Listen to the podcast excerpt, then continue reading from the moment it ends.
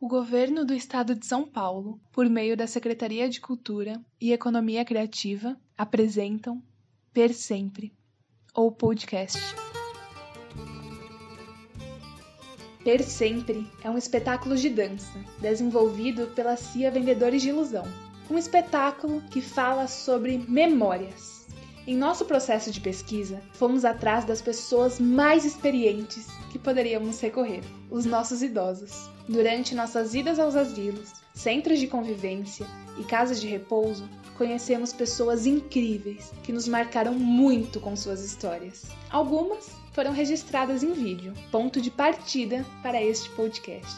E agora, passado algum tempo dessas visitas, ligamos para estes para saber como estão e também para ouvir um pouquinho mais de suas histórias. O resultado você confere a seguir.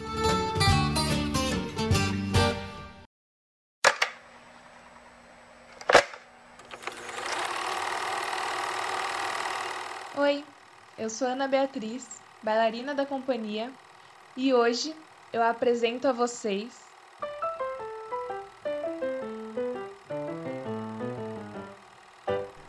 Gustavo dos Anjos Caldeireiro. Vou caminhando para 81 anos agora em fevereiro. Gustavo tem atualmente 81 anos de idade. É um amante do cinema desde pequeno. O cinema trouxe grandes reviravoltas em sua vida e também muitos momentos únicos, onde vemos o brilho em seu olhar. Aparência serena, adora contar todos os pequenos detalhes de sua vida é um exímio contador de histórias. Durante esse episódio, você vai perceber que Gustavo mencionou algumas vezes o nome Luiz, que é um dos integrantes da companhia, onde em nossas visitas em janeiro de 2020 foi o responsável pelas gravações do relato de suas memórias. Eu fui criado em colégio interno.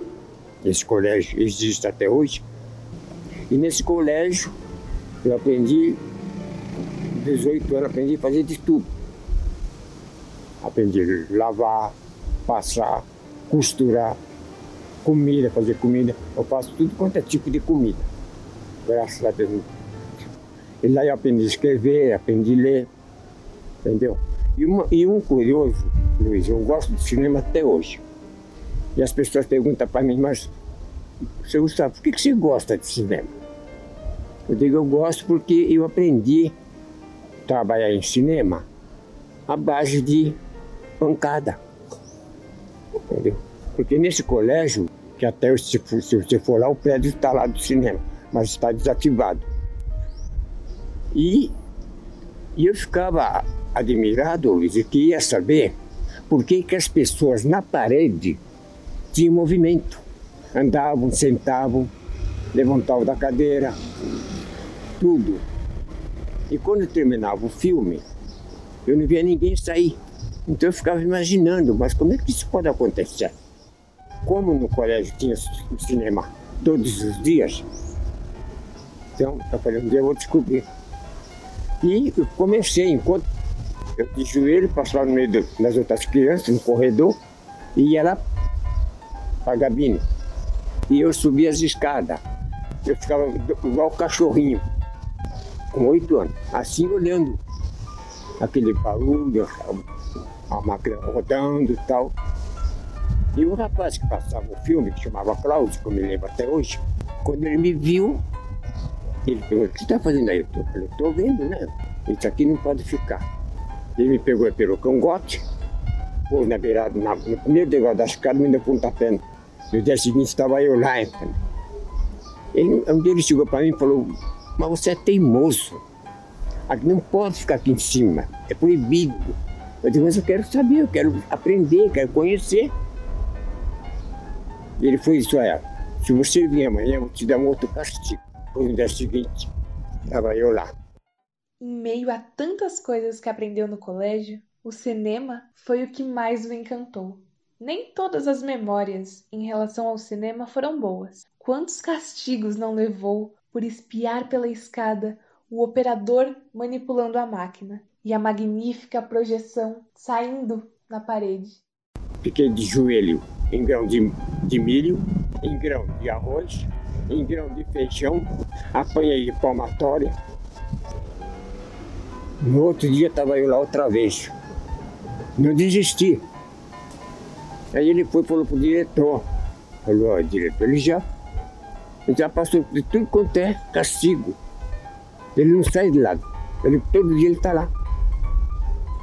Aí o diretor falou para ele, bom então, fica a teu critério. O, operador né, que passava o filme. Aí ele, ele, esse rapaz, que era o Claudio, começou a me ensinar. Ele pediu desculpa, tudo e tal. Eu digo, não, já apanhei mesmo, agora não é te pedir desculpa. Aí ele passou a me ensinar.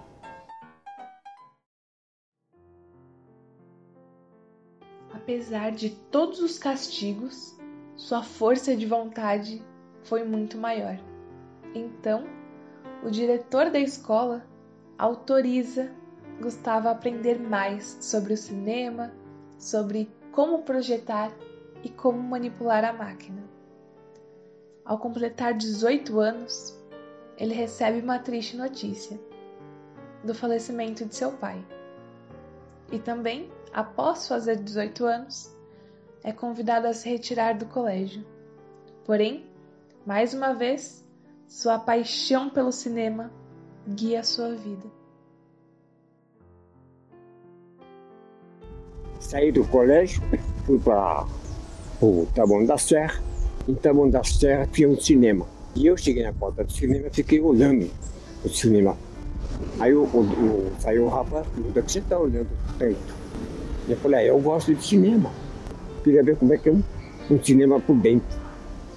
E aí o rapaz pegou, levou lá para dentro e falou para mim, você quer trabalhar aqui no cinema? Eu disse, você me arrumar um serviço, eu quero. Ele foi e pensou, olha, você vai ficar encarregado do banheiro. Enquanto estiver exibindo o filme, você pode ir lá assistir. Faltando cinco minutos para terminar o filme, você tem que ficar na porta do banheiro, entregando papel higiênico para a pessoa que vai usar o banheiro. Eu que varria, limpava tudo e tal, lavava os banheiros para a noite ficar limpinho, entendeu? Arrumava, consertava as cadeiras, não, pastelo isso, entendeu? Mas tudo porque eu gostava de cinema. Fiquei ali acho que uns dois anos. Quando o cinema de Taboão da Serra fechou, Gustavo foi em busca de outro.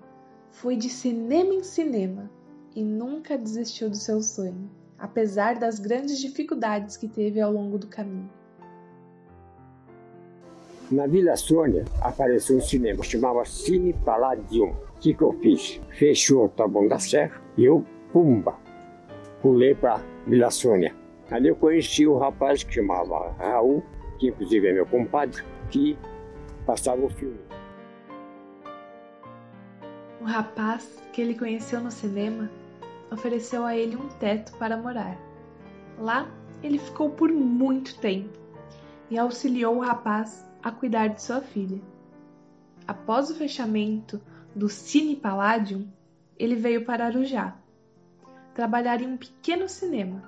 Entretanto, mais uma vez, sua vida mudou de rumo quando esse cinema fechou. E foi então que ele veio para Mogi. Aí meu irmão falou, ah, você vai morar para cá? Eu digo, tem que morar porque eu quero trabalhar no cinema. O serviço, meu negócio é cinema. Né? Eu cheguei a, a operador cinematográfico, porque esse rapaz que eu te falei que hoje é meu compadre, ele me ensinou a passar os filmes. Então, no meu tempo existia uma empresa de cinema que chamava Empresa Cinematográfica Havaí. Então eu estava nessa empresa, tenho registro até hoje. Essa empresa tinha quatro ou cinco cinemas. Então eu fazia folga dos operadores. Um dia eu estava num, outro dia eu estava no outro, outro dia eu estava no outro. Cada filme, Luiz, dependendo do filme, ele tinha naquele tempo de 5 a 20 latas de filme. Eram umas latas grandes e dentro vinha o rolo de filme. Então, então eu colocava a primeira parte aqui, a segunda parte aqui, a terceira eu ia fazendo. E no final do, do, do primeiro rolo, eu já tinha que correr com dois minutos, já ir para outra máquina e já ligar ela. Quando eu percebia que começavam aqueles riscos, aqueles riscos assim e tal, eu já entrava com a segunda parte. Às vezes, Luiz, as cenas não, não casavam. Então o que, que acontecia? O pessoal lá embaixo assobiava, xingava, entendeu? eu levei muitos nomes, entendeu? Mas não é, não é erro meu, entendeu? Se você quiser tirar dúvida, Luiz, eu vou te dizer para você uma coisa que ninguém sabe. Quando as pessoas perguntam de cinema, eu falo isso. Antigamente, a, a TV Globo, não era TV Globo, era da Vitor Costa. Ela, quando ela passava o filme, ela dizia, filme inédito. No filme, aparecia no cantinho, bem em cima no cantinho, do lado esquerdo, você ia perceber uma bola preta. Ele dava a primeira bola preta, a segunda bola preta. Aí estava o comercial. Por que aquilo? Porque era passagem de, de rolo. Hoje você não vê mais isso, porque hoje é, hoje é tudo DVD. Gustavo nasceu em 1939, em Embu das Artes. Foi criado em um colégio interno, onde ficou até seus 18 anos. Foi no colégio que teve seu primeiro contato com o cinema e onde seus primeiros questionamentos surgiram. Aquelas pessoas na parede o encantava, o encantava mais até que o próprio filme. Nunca desistiu do cinema, apesar das tantas broncas e dificuldades. Viveu de cinema em cinema, e para ele aquilo nunca perdia o encanto. E um dia, finalmente, se tornou um operador cinematográfico realizando assim seu grande sonho. O cinema guiou ele em diversos momentos e hoje é um grande marco de sua vida. Percorri muito. Eu queria onde, onde tinha cinema. Não, Luiz, para mim sempre nunca houve tristeza comigo. Nunca. Porque eu sempre aceito as coisas do jeito que elas vêm. Caso tenha interesse em conhecer nossa companhia mais de perto e saber mais sobre esse projeto, acesse nossas redes sociais. É só digitar CIA com C, Vendedores de Ilusão. Você nos encontra no Instagram, Facebook e YouTube. E se você quiser ajudar de alguma forma esse projeto, compartilhe esse episódio nas suas redes sociais, marcando a nossa companhia. Obrigada por ouvir até aqui.